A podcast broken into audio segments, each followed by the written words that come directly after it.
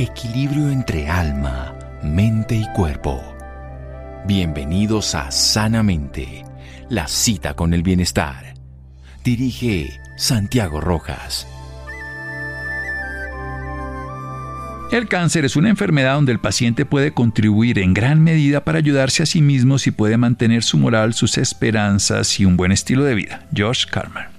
Buenas noches, estamos en Sanamente de Caracol Radio. El próximo sábado 4 de febrero en el mundo se habla del Día Mundial de la Lucha contra el Cáncer, algo que desde la antigüedad es un flagelo de la humanidad que por el paso del tiempo envejecemos más, por muchas alteraciones del estilo de vida, pues estamos teniendo más frecuente esta enfermedad, que no es una enfermedad como vamos a ver, son muchas enfermedades con el mismo, digámoslo así, paraguas que las incluye, pero que afortunadamente al mismo tiempo se entiende mejor, se diagnostica mejor, se trata mejor. Por eso vamos a hablar con un médico oncólogo, que es la especialidad que trata a los pacientes con cáncer, ex director del Instituto Nacional de Cancerología, la máxima institución que hay en el país en el diagnóstico, en la prevención, en la promoción, en el tratamiento del cáncer.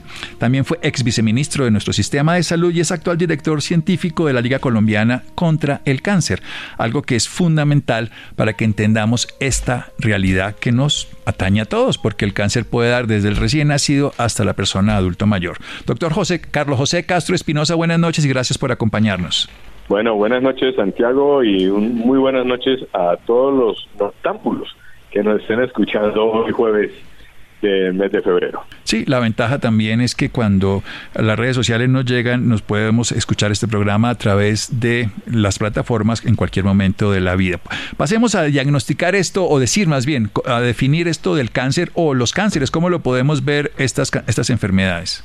Bueno, yo creo que es importante y es una de las razones por las cuales a nivel mundial el 4 de febrero es el día en el cual nos dedicamos a reflexionar una vez más, y no nos vamos a cansar de hacerlo, acerca de esta enfermedad que se llama cáncer, que dicho sea de paso, y bien lo has dicho tú en varios programas, que el cáncer no es una sola enfermedad, son muchas, pero que si no se trata y no se diagnostican a tiempo, nos pueden ocasionar una muerte prematura.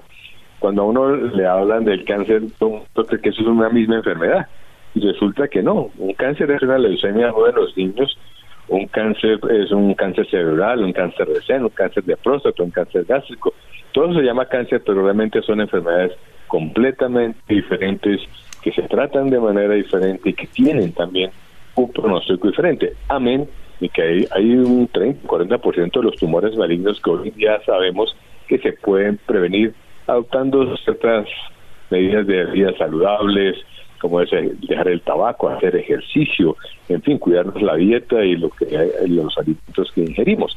Así que yo creo que es un día en el cual podemos eh, reflexionar al mismo tiempo acerca de los mitos que hay alrededor del cáncer, porque en esto, Santiago, y tú más que nadie lo sabe, cómo hay de, de desinformación al respecto, cómo hay de mitos. Así que este día a través de, los programas de radio y televisión y la Liga Colombiana contra el Cáncer, vamos a estar hablando de los mitos que hay y que se han tejido alrededor del cáncer.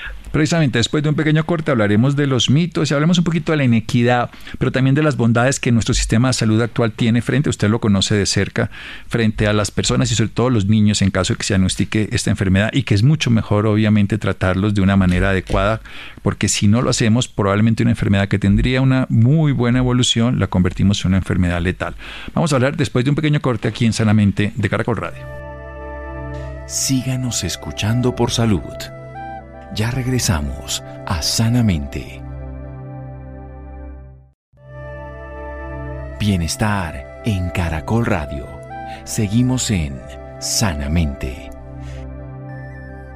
Seguimos en Sanamente de Caracol Radio. Dentro de dos días, en el mundo entero se habla del Día Mundial del Cáncer.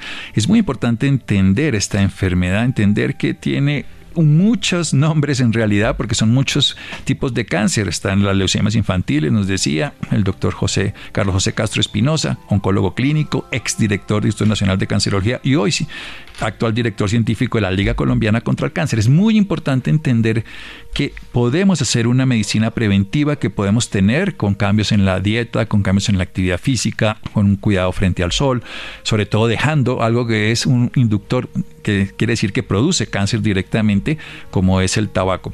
Pero quiero que pasemos, doctor Carlos José Castro Espinosa, al tema específico de los mitos que ustedes precisamente van a hacer hoy, este, este 4, pues pasado mañana, y en muchas plataformas y todo van a hablar de muchas de estas facetas. Cuéntenos un poco de los mitos del cáncer. Bueno, en eso de los mitos, yo creo que es una un área en la cual uno se se, se angustia de la cantidad de desinformación que sale en las redes. Yo creo que eso a veces hace más daño que beneficio, las famosas redes sociales. Eh, bien utilizadas son excelentes, pero mal utilizadas, ay Dios mío, es una pesadilla. Entonces, de los hay muchos mitos y creo que voy a empezar por el, por el que primero me llega a la cabeza. Dice, algunas personas dicen, no, yo no le tengo miedo al cáncer porque en mi familia nunca ha habido un cáncer. Entonces, como en mi familia nunca ha habido un cáncer, pues a mí no me va a dar. Pues eso no es correcto porque eso no es cierto. Realmente la gran mayoría, por ejemplo, de los cánceres de seno, que es una enfermedad de la cual todos hablamos todo el año y todos los años, eh, pues tan solo el 5% de los cánceres de seno son hereditarios. La gran mayoría, el 85%, son esporádicos. Así que el cuento que porque yo no tengo mi familia cáncer, a mí no me va a dar, eso es un mito. Entonces, es uno de los tantos que hay. Otro mito que con mucha frecuencia lo vemos, dice, no, es que ese, el cáncer solamente le da a los viejos. Y como yo tengo 30 años, pues a mí eso me va a.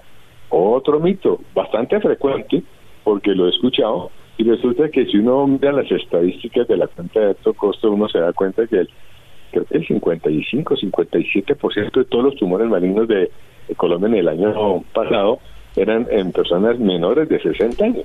Así que, claro, cuando uno ya llega a la gente, yo ya estoy Santiago, uno ya arañando los 70, pues sí, tenemos la, la, situación que puede que tengamos ciertos tumores más frecuentes que los jóvenes, como el cáncer de próstata, por ejemplo. El cáncer de próstata no es frecuente en gente o en hombres menores de, de 50, pero hay casos esporádicos que sí, son jóvenes pero la gran mayoría nos da los que ya estamos llegando a la, al, séptimo piso, que llamo yo. Y eso, es, eso es normal. Yo creo que a medida que uno, envejece y tiene más chance de desarrollar estas enfermedades. Y tenemos que reconocer, colombianos, colombianos eh, estamos viviendo más ahora que hace, un, décadas. Cuando yo nací en el año 53, Santiago, la expectativa de vida que tenía un colombiano era de 58 años. Hoy en día estamos llegando a los 70 estamos viviendo más, por mil razones, eh, entre las cuales probablemente la salud pública, las cuestiones preventivas, todas estas cuestiones, eh, probablemente el sistema de salud también influye. Eh, yo creo que hoy en día los colombianos y las colombianas, porque no se sientan ignoradas, también están viviendo más. Las mujeres viven más que nosotros, Santiago. Entonces, yo creo que cuando uno tiene una, una raza y la raza humana comienza a vivir más de lo que vivía hace un par de ciclos, pues no es de extrañar que enfermedades que antes no se veían, ya estemos viendo. Cáncer de próstata en el siglo pasado probablemente ni se diagnosticaba, pero existía, existía, pero ni la diagnosticábamos. Así que todas esas son cuestiones que uno tiene que ir mirando con objetividad, con tranquilidad, no con angustia, sino por el contrario. Oye, qué rico es vivir, todos sabemos que somos mortales, algún día nos tendremos que morir de alguna cosa, en alguna parte, de alguna manera, pero eso no, no quiere decir que tengamos prisa de irnos. No, no, no. La vida es muy sabrosa, eh, como dicen por ahí, la vida es muy sabrosa y yo creo que hay que aprender a vivirla, sin temores, pero con responsabilidad. Sin temores, pero con responsabilidad. Perfecto. Entonces, no es una enfermedad que necesariamente tenga herencia. De hecho, pues como el caso de Angelina Jolie lo cuenta muy claro, ahí sí esas personas con ese tipo de lo que se llaman genes, son cogenes, eh, genes, digamos, favorecedores, el BRCA1, BRCA2. Pero en la mayoría de los pacientes es un estilo de vida y ya vemos que no solamente le da a los mayores. ¿Cómo se diagnostica el cáncer? Tenemos hoy una posibilidad de diagnosticarlo temprano. ¿Vale la pena eso? ¿Se pueden hacer lo que se llaman tamizajes? Doctor Castro? Bueno, para algunos tumores sí, y voy a mencionar a de los principales, cáncer de seno.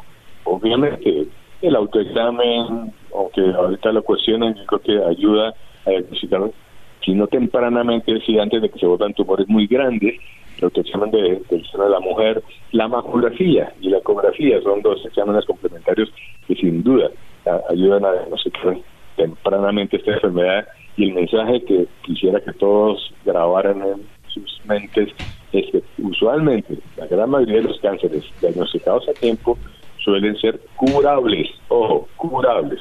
Entonces, curables, curables, curables. Voy a repetirlo para que quede clara esa palabra. Entonces, cáncer de seno diagnosticado a tiempo, curable. Cáncer de cuello uterino, que es una enfermedad bastante frecuente en nuestro país, también. Ahora, hay otras enfermedades, también cánceres que no se pueden eh, eh, diagnosticar mediante las pruebas de tamizaje. Por ejemplo, la leucemia en los niños, que ya la habías mencionado en un momento. La leucemia infantil para mí es una de las historias más lindas del siglo pasado. Eh, rápidamente hago un recuento de lo que era o lo que es la leucemia infantil. Es el tumor más frecuente, es el cáncer más frecuente en los niños. La leucemia linfoide aguda es el cáncer más frecuente en los niños. Y en 1960, que eso era la mitad del siglo pasado, eh, yo ya había nacido en Santiago, el, casi se diría que el 100% de los niños que les daba leucemia aguda morían. Morían, no había nada que hacer. Bueno, y comienzan a ver los avances en, la biología, en las terapéuticas, y hoy en día en los Estados Unidos el 80-90% de los niños que sufren leucemia aguda se pueden curar. En Colombia estamos un poquito todavía rezagados, no estamos viendo el 80-90% de curación pero hemos mejorado bastante. Yo creo que los últimos datos eh, lo vi a algunos colegas del Instituto Nacional de Cancerología y de la Misericordia, eh, estamos como en los 60, 70% de posibilidades de curación de las leucemias agudas en los niños. Gran avance, gracias al entendimiento de la biología de ese cáncer, a la quimioterapia, a la radioterapia, en fin, al acceso de la medicina moderna, que yo sí creo que Colombia ha avanzado en eso, por más de que ahorita hay detractores, creo que Colombia ha logrado avances importantes. No parece que no se puede mejorar. Claro que seguiremos en esa lucha para lograr llegar a las cifras de los países desarrollados. Pero Colombia ha mejorado, sin lugar a dudas. Colombia está entonces relacionado desde el punto de vista del sistema de salud que usted lo conoce desde adentro, que ha trabajado en él, que está ahora en la liga está, sigue trabajando en este proceso. ¿Tenemos una atención adecuada para los pacientes, un diagnóstico a tiempo? ¿Cómo estamos con respecto a la realidad de nuestro país y de otros países? Bueno, usted mencionó una palabra que es eh, incómoda, pero hay que, verla así de frente y es la inequidad.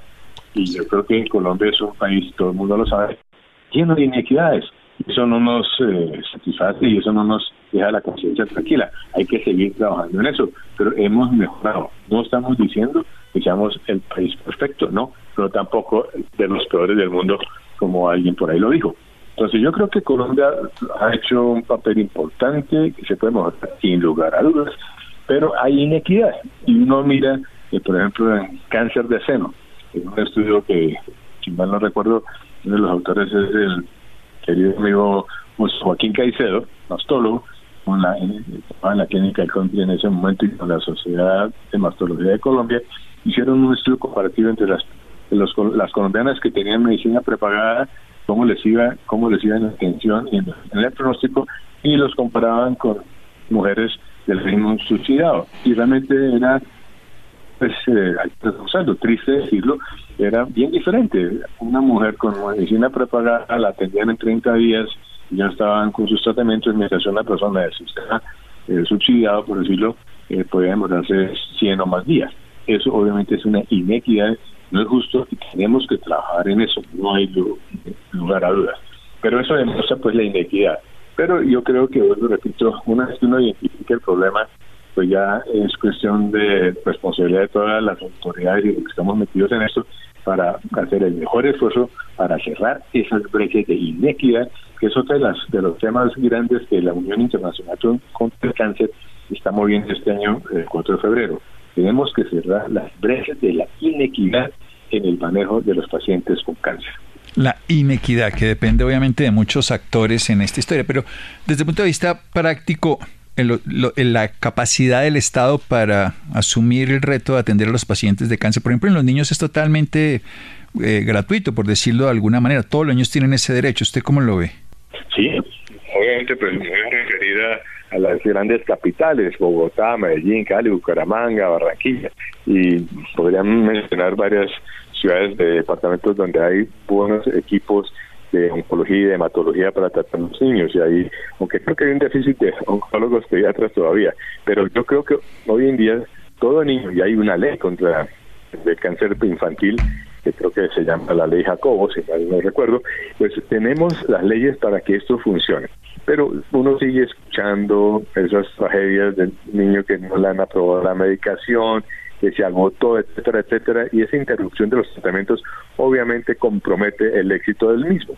Yo creo que eh, en cáncer infantil para mí es una prioridad, todos los pacientes son prioritarios, pero los niños con mayor veras, yo creo que se ha avanzado bastante, hay grupos de, colegas pediatras, oncólogos y hematólogos pediatras que hacen un gran esfuerzo y sea el momento de reconocérselos a, todas, a todos los que tienen que ver con el sistema de salud no solamente a los médicos, las enfermeras, los auxiliares, la gente de la farmacia.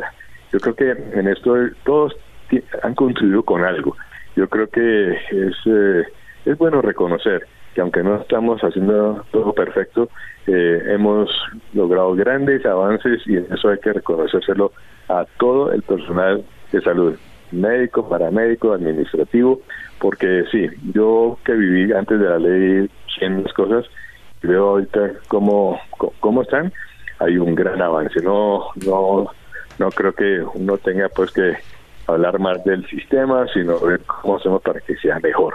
Yo creo que por ahí ya dicen que hay que construir sobre lo construido, sin lugar a dudas, que no se nos olvide construir sobre lo construido. Usted tiene experiencia y por eso su voz tiene valor en esto, que lo conoce desde pequeñito, desde oncólogo en todos lados y por supuesto de trabajar en los diferentes sistemas de salud. Seguimos aquí en Sanamente de Caracol Radio. Vamos a hablar un poquito de los avances que son muy importantes en cuanto al tratamiento, que es lo que la gran mayoría de personas tienen sin olvidar que la prevención está en nosotros y que una tercera parte de los cánceres podrían ser evitados si se hacen medidas de lo que llamamos hábitos de vida saludable y que muchos pueden llegar a ser curados con tratamiento adecuado. De eso vamos a hablar en un momento aquí en Sanamente de Caracol Radio. Síganos escuchando por salud.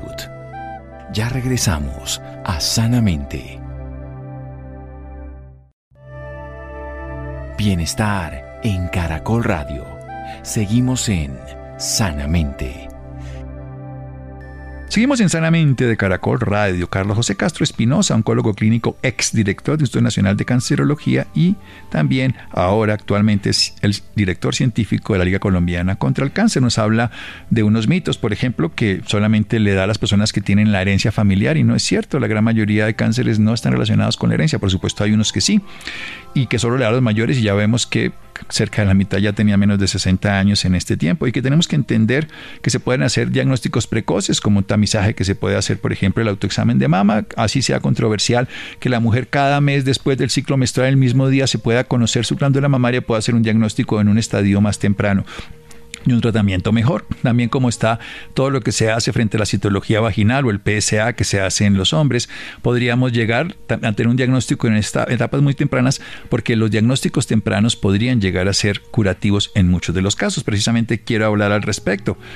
¿Cómo es el, manejo hoy de los pacientes oncológicos? Hemos avanzado, usted tiene una gran experiencia como oncólogo, ¿qué ha visto? ¿Qué son esas terapias nuevas dirigidas? Esas terapias eh, como por ejemplo la inmunoterapia, también las terapias que, tienen que ver específicamente radioterapias más puntuales. ¿Qué se ha avanzado en, el tratamiento oncológico en los últimos años, doctor Carlos José Castro Espinosa?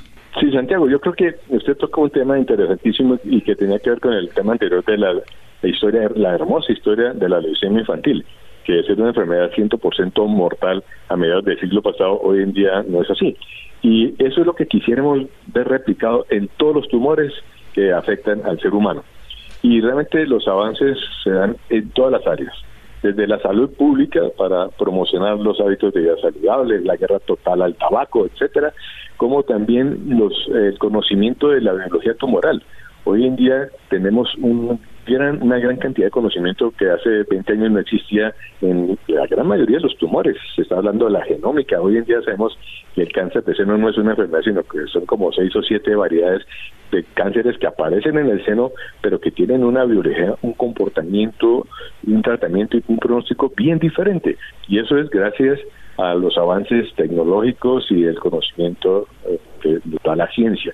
Eso por un, por un, por un lado. Segundo, entonces, lo primero, los patólogos, que son la piedra angular. Si uno no tiene un buen diagnóstico patológico, eso es como entrar uno a la ciega y eso sería terrible. Hoy en día en Colombia tenemos muy buenos laboratorios de patología, excelentes patólogos, realmente yo soy el primero en pararme a aplaudirlos.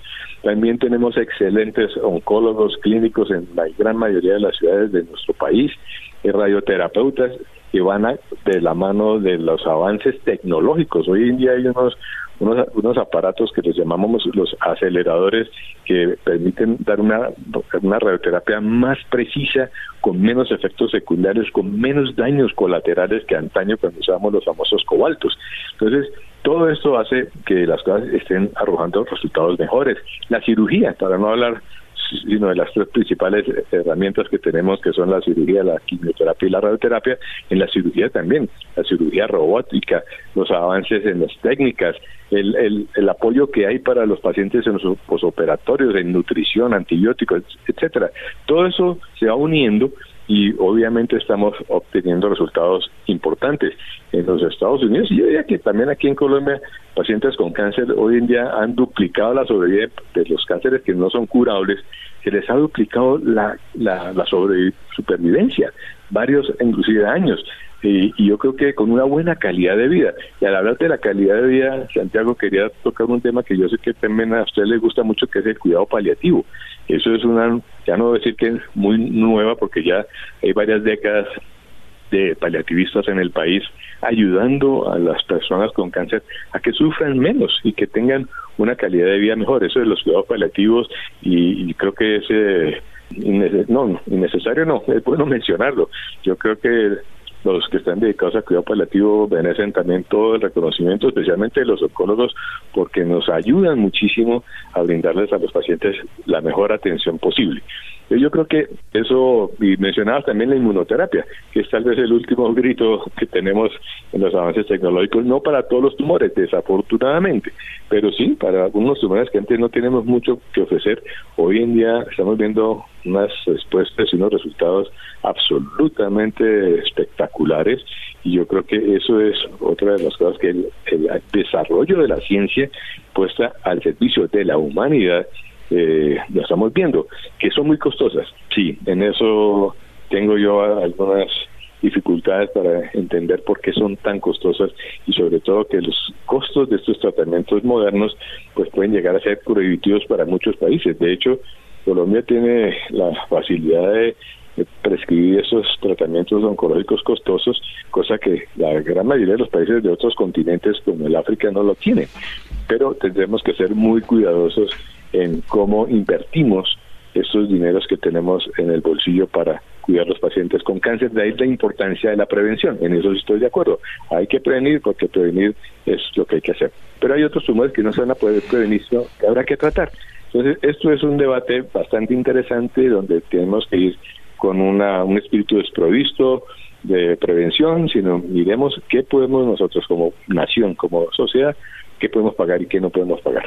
Eso es importante también entender que hay que pensar en que la prevención, por ejemplo, fumar, ¿no? Pero para a veces cuando una persona fuma dice, ah, yo fumo y se me haga lo que se me dé la gana y fumo hasta el final, eso es problema mío. Pero ¿cuánto le cuesta a un paciente que fume para el sistema para tratar una enfermedad, por ejemplo, un cáncer de pulmón, doctor Castro? Más o menos en términos grandes, ¿le quitaría a otras pacientes esa posibilidad por una negligencia, por una un comportamiento pues personal. Irresponsable. Pero, Irresponsable. Sí, es la palabra.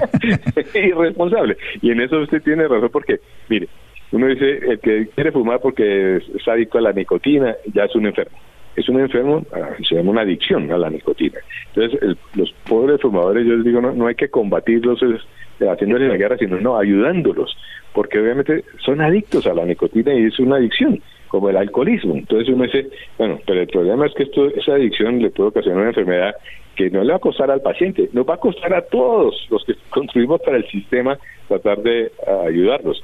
Entonces yo de ahí, de ahí pues es una de las razones por la cual yo apoyo tanto el incremento de los impuestos al tabaco, porque el que quiere fumar, listo, pero pague, porque si se va a enfermar, que pague él, pero usted en ese momento un fumador paga lo mismo que el no fumador y resulta que los no fumadores estamos eh, subvencionando el costo de una enfermedad que sería prevenible si esta persona fuera responsable y no estuviera fumando.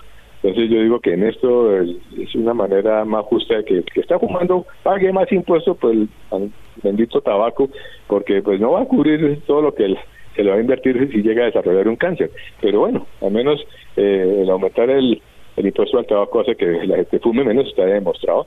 Y bueno, es una manera de decirle al fumador, oiga, póngale bolas porque esto, si se le llega a esta enfermedad que ojalá no te diera, pues te puede dar, tienes muchísimo más chance de desarrollar un cáncer pulmonar o de otros órganos si es fumador. Y eso lo, 16 cánceres, ¿no? 16 eh, cánceres. Por lo menos, por lo menos. Entonces dice uno, oiga, eh, póngale juicio y ayúdenos a que este país pueda eh, atender más y mejor más, más colombianos con el poco dinero que tenemos. Así que sí, esto es una invitación al fumador. Nunca es tarde para dejar de fumar. Busque la ayuda. Hay clínicas para dejar de fumar y ante todo ser conscientes de que el mejor negocio es dejar el pucho. Sí, el mejor negocio para usted como persona, para la sociedad y para el país, en este caso para la economía, porque eso le podría servir ese mismo recurso que toca compartirlo con otras personas desde esa perspectiva. ¿Hacia dónde va? Hablemos un poquito de la genética, de todas esas posibilidades modernas. ¿Hacia dónde vamos a pensar que en las próximas décadas y probablemente hacia finales del siglo estaremos viendo frente a la enfermedad del cáncer? Porque no se va a acabar el cáncer. Eso no es el sentido, pero sí lo podemos ver de una manera diferente, comprender mejor y tratarlo mejor. ¿Hacia dónde vamos, doctor Castro? Sí, yo creo que el conocimiento que a veces lo aterra uno eh, hace que hoy en día, pues ya que, ya que eso ya no es nuevo el genoma, ya una vez que ya se encontró y se descifró, por decirlo de cierta manera, descifrar el genoma humano, pues eh, hoy eh, podemos comenzar a, analizar cuáles cuáles son los genes que usted ya lo mencionaba, los oncogenes que producen el cáncer y los antioncogenes que evitan que aparezca. yo creo que una vez se va adquiriendo más y más experiencia y conocimiento acerca de esto, pues eh, puede ser una herramienta útil, pero también me angustia una cosa, y lo comparto con los oyentes, y es que el día de mañana puede que si usted tiene la suerte o la mala suerte de tener un gen que produce cáncer, las aseguradoras dijeran, ah, no, si usted tiene ese gen, yo no lo aseguro. Y eso ya no sería justo. Y entonces, ese es de, las, de, los, de los problemas que comienzo yo a, a visionar, no sé si es la palabra correcta, visionar solo feo. Eh, me puedo imaginar en un futuro que este, estos conocimientos que salen del genoma y poder decir, mire, si usted tiene ese gen, lo más probable es que va a tener un cáncer de próstata o va a tener un cáncer de pulmón o va a tener qué sé yo, entonces yo usted no lo va a asegurar, o si lo aseguro le va a costar tanto que va a ser imposible que usted tenga un seguro de vida. Esas son de las cosas éticas, pienso yo, que van a ser debates que vamos a tener que comenzar a dar porque esto ya llegó aquí, esto ya no es que es ciencia ficción, no, eso ya está. Así que, bueno, son los, de los problemas de la ética que todos los días aparecen y que uno no los imaginaba hace 50 años. Y mire, y antes, hace 50 años no nos hubiéramos podido imaginar que el genoma lo íbamos, a, lo íbamos a tener listo para el año 2000 y que ahorita lo que costaba no sé cuántos miles de dólares hoy en día creo que se hace por mil dólares y uno puede tener su genoma y, interpretarlo no lo sé. Ese es otro de los cuentos que yo digo que eso es como la carta astral. Uno uno puede tener la carta astral, a interpretar lo que dicen los astros. con el genoma, yo creo que va a pasar. No, pues estamos, yo creo que en la Edad Media, sí, pero, pero lo que es interesante, yo creo es que pues estamos comprendiendo mejor la enfermedad y estamos entendiendo dos cosas fundamentales, que el ser humano puede participar activamente en el proceso de prevención en el estilo de vida y que los tratamientos cada vez van a ser más específicos y menos agresivos, menos destructores y más útiles, pero necesitamos que las personas participen en los dos ejemplos, en el primero en la prevención y otro en el diagnóstico y en el tratamiento, que lo sigan, porque muchas veces, ¿cuánto es la, vamos a decirlo así, la deserción por los pacientes en cuanto a los tratamientos oncológicos? que es tan frecuente es? ¿Eso se ha medido? ¿Se puede saber? Sí, yo no sé si lo hayamos medido para poderlo decir así públicamente, sino por experiencia, por, por olfato, llamaría yo. Eh, sí, desafortunadamente los tratamientos de quimioterapia, la misma radioterapia, en ocasiones ocasionan efectos secundarios tan desagradables que muchos pacientes le dicen a uno, doctor, es que el tratamiento es peor que la enfermedad. Y obviamente hay una decepción bastante importante y eso pues no quisiéramos que fuera. Hoy en día también tenemos que aceptar que tenemos muchas ayudas para ah, disminuir los efectos colaterales de estos tratamientos y en eso, dicho sea paso, eh, la medicina complementaria nos está ayudando muchísimo. Usted bien sabe que los pacientes que están en oncología del 80% o más, de pronto, dependiendo de los estudios que uno revisa, están en medicinas complementarias. Y yo creo que esas son ayudas que, sin lugar a dudas, lo puedo decir yo con, con conocimiento de, causa, muchos de mis pacientes están viendo a colegas eh, complementarios como usted y otros y hacen un gran papel y, la gente eh, se lo dicen a uno. No doctor es que después de la quimio yo voy donde el doctor Julano y él me hace estas cosas y bla bla y me siento mejor. Entonces eh, eso para mí es una gran ayuda porque permite que los pacientes puedan completar sus tratamientos eh, finalizarlos con las dosis completas y no sin interrupciones o sin necesidad de disminuir dosis y eso se traduce en mejores resultados yo creo que en eso en eso todos tenemos algo que contribuir. los avances de la farmacología también ayuda a disminuir la severidad de las náuseas, a las infecciones, etcétera. Y bueno, y yo creo que en esto, yo yo veo que en Colombia al menos, no sé, eh, en la experiencia mía, la medicina como siempre lo dice es una sola y la el matrimonio entre la medicina llamémosla convencional y la medicina complementaria eh, yo la veo hoy en día mucho más armónica, mucho más, eh, eh, las veo como socias, tratando de brindar la mejor atención posible a los enfermos de todas las patologías, no solamente de cáncer. Así como en un embarazo un ginecólogo y en este caso un pediatra se van a complementar en el proceso de madre e hijo, pues es realmente la medicina es una sola y lo que tenemos es un solo interés, que un paciente se mejore. Volviendo ya para terminar en este, en este proceso oncológico, desde el punto de vista práctico, en Estados Unidos, en Europa, la atención humana, ¿cómo la ve usted? Porque aquí en Colombia usted cree que hay una atención más humana, le pongo esa, referencia, ya no hablo de lo científico, hablo de lo humano, ese calor, porque a veces las personas dicen, me tengo que ir a Estados Unidos, a otro país para que me esto, pero ¿qué tanto influye en el cáncer la parte humana? Yo creo que esa calidez del manejo de un paciente, la comunicación es vital. Eh, uno a veces uno escucha pacientes que hablan, llamémoslo mal. Es que me tocó un médico que ni siquiera me miraba los ojos, que ni siquiera dejaba hablar, que nunca me contestaba preguntas. Lo he escuchado aquí, en Colombia, y también en los Estados Unidos. Pero también debo reconocer que he escuchado todo lo contrario de pacientes que por alguna razón fueron tratados en los, Estados Unidos, en Europa y aquí en Colombia que le dicen a uno no, es que a mí el, oncólogo me tocó, o el cirujano, o el, terapeuta, o el médico X, eh, es una persona muy querida, me brinda la atención permanente, me contesta el teléfono, es muy cálido y eso ayuda a que yo me sienta menos mal o que me sienta mejor.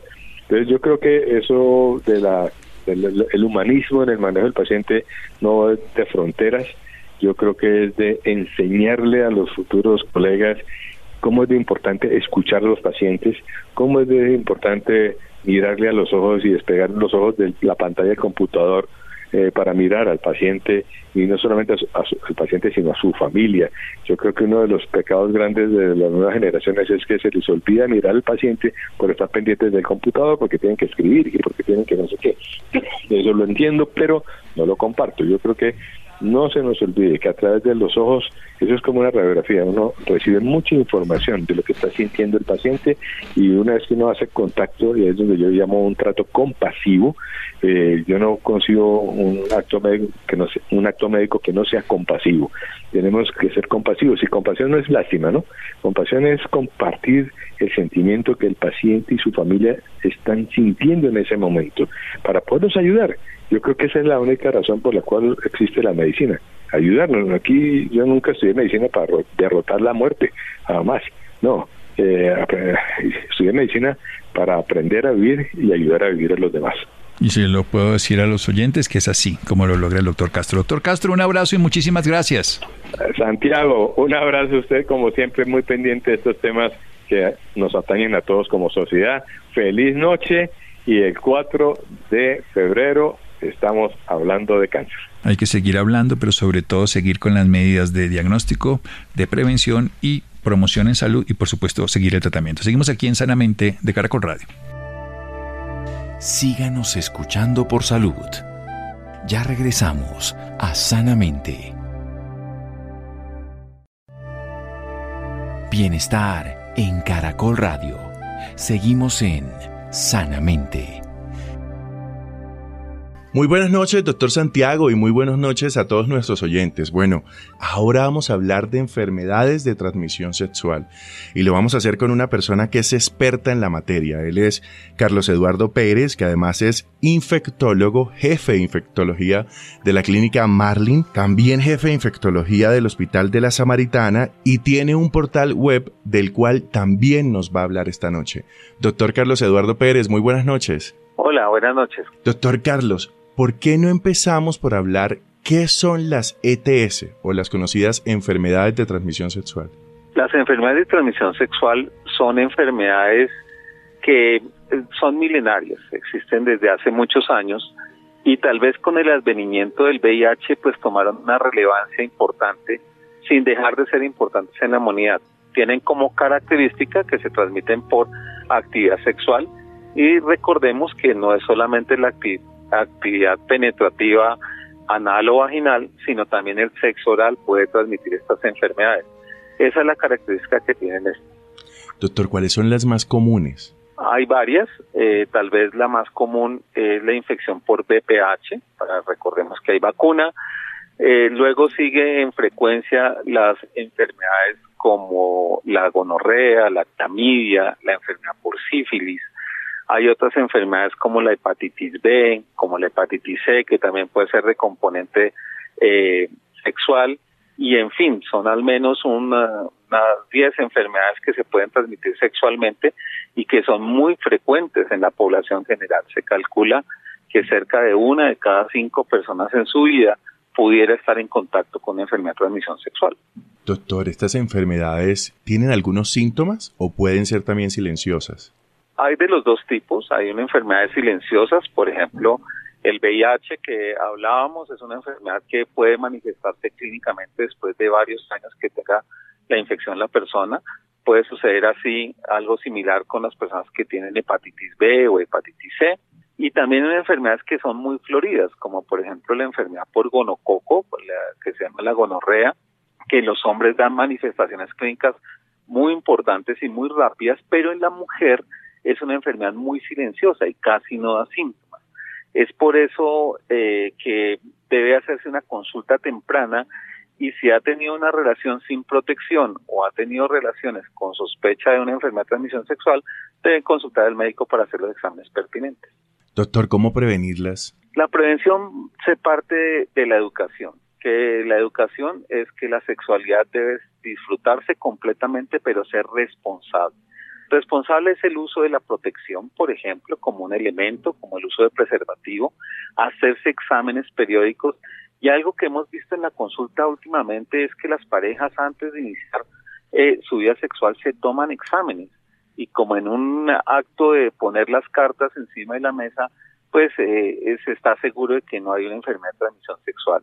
La educación, el uso de los métodos de barrera, aprender de estas enfermedades y consultar al médico para hacerse tamizajes eh, y sobre todo hacerse tamizajes en pareja hace parte de las estrategias de prevención para que estas enfermedades no aparezcan. Yo creo que eso es una práctica que deberíamos poner todos, ¿no? Eh, eh, empezar a hacerla, eso de cada vez que empezamos con una pareja nueva, pues ir los dos a hacer exámenes, ¿no?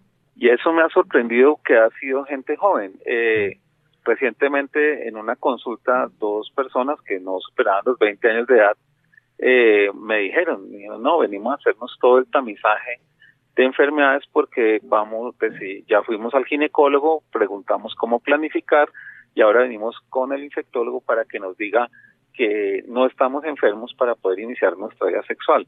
Y yo les manifestaba a ellos que con su corta edad de 20 años era la consulta más madura que había recibido en 20 años de infectólogo porque muchas veces lo que pasa, Isidro, es que estas enfermedades, al ser vergonzantes, la gente las oculta o simplemente uno dice, no, pues a, mí es imposible que me haya dado una enfermedad, yo soy una persona saludable, que corro, que troto, que hago ejercicio, luego yo no tengo. Y esta enfermedad, primero, todos somos susceptibles y no tener o no usar método de barrera en una sola relación sexual es un factor de riesgo para tener una de estas enfermedades.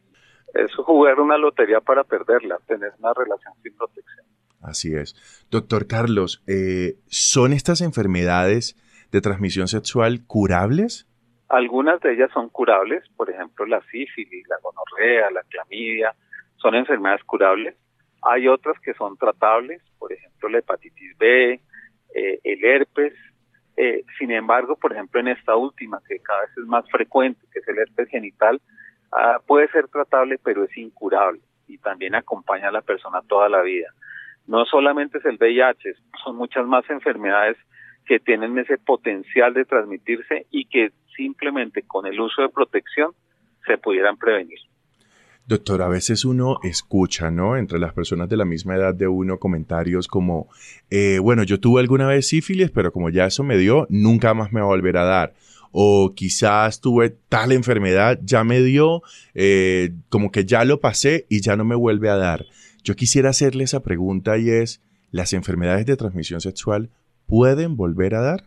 Claro que sí, muchas pueden volver a dar porque simplemente, por ejemplo, la sífilis, a una persona le puede dar una o cuarenta veces. Si se expone nuevamente, eh, pues le da la enfermedad. Por eso una parte importante es que las enfermedades de transmisión sexual se tratan de pareja o de parejas, de acuerdo a la situación de cada persona. Hay algunas que tienen vacuna, por ejemplo la, la de VPH, el virus del papiloma humano, tiene vacuna la hepatitis B también tiene vacuna y por eso es recomendable vacunarse para prevenir estas enfermedades. Pero si una persona se expone sin preservativo, le puede dar una o muchas veces una, una gonorrea, una clamidia, una sífilis. Y por eso es tan importante que entendamos que el que nos haya dado una no nos protege de las demás. Solamente dos tienen vacuna y todas las demás, uno puede ser susceptible así se haya tratado adecuadamente. Eso le iba a preguntar en eso último que dijo, independientemente de que se haya tratado adecuadamente, independientemente de que la persona haya tenido sífilis, haya hecho todo su tratamiento, ya no lo tenga, igual se puede manifestar en cualquier momento, o sea, no tiene nada que ver con, no sé, lo riguroso que haya podido ser el tratamiento. No, el tratamiento es efectivo, lo que pasa es la exposición. Por ejemplo, cuando una persona tiene sífilis y sus relaciones de pareja y se trata solamente un miembro de la pareja, pues la, persona se puede haber curado, pero como se expone nuevamente con la pareja, pues otra vez le puede volver a dar sífilis. Por esto en estas enfermedades no son de un solo individuo, son de dos, al menos dos personas. Y por eso la recomendación que muchas veces hacemos es no solamente tratar al enfermo, sino a su pareja. Y, por eso es eh, importante que entendamos que estas no son enfermedades individuales, sino enfermedades pues que dependen de las personas con las que hemos tenido relaciones. Entonces este punto debe quedar muy claro. Si una persona se trata de sífilis y se cura completamente, no pasa nada, ella va a poder seguir su vida completamente. Pero si su pareja no se trata de sífilis, independientemente que se haya tratado correctamente, probablemente pueda volver a infectarse de sífilis Doctor, yo decía en la presentación que usted también es el director de un espacio que se llama InfectoWeb. ¿Por qué no le hablamos a los oyentes de qué trata? Eh, sí, sí, InfectoWeb es un portal eh, que está eh, como www.infectoweb.com y también está en Instagram como InfectoWeb, en Facebook, en Twitter, en todas las redes sociales. Y lo que hacemos ahí es enseñar de estas enfermedades, por ejemplo, enfermedades de transmisión sexual y otras enfermedades, por ejemplo, las enfermedades transmitidas por vectores como el dengue, chikungunya, y, también un capítulo muy importante que es la vacunación, sobre todo la vacunación de los adultos, la vacunación de BPH, la vacunación que se debe hacer para el herpes zóster, la vacunación que se hacer para la hepatitis B, que hablábamos hoy.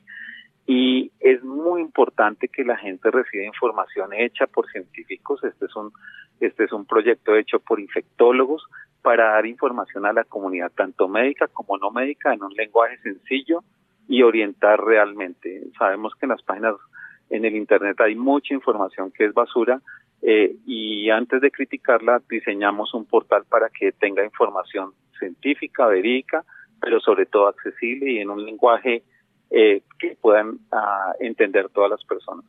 Como les digo, estamos en todas nuestras redes sociales, como Instagram, Facebook, Twitter eh, y eh, también nuestro portal que es infectoweb.com.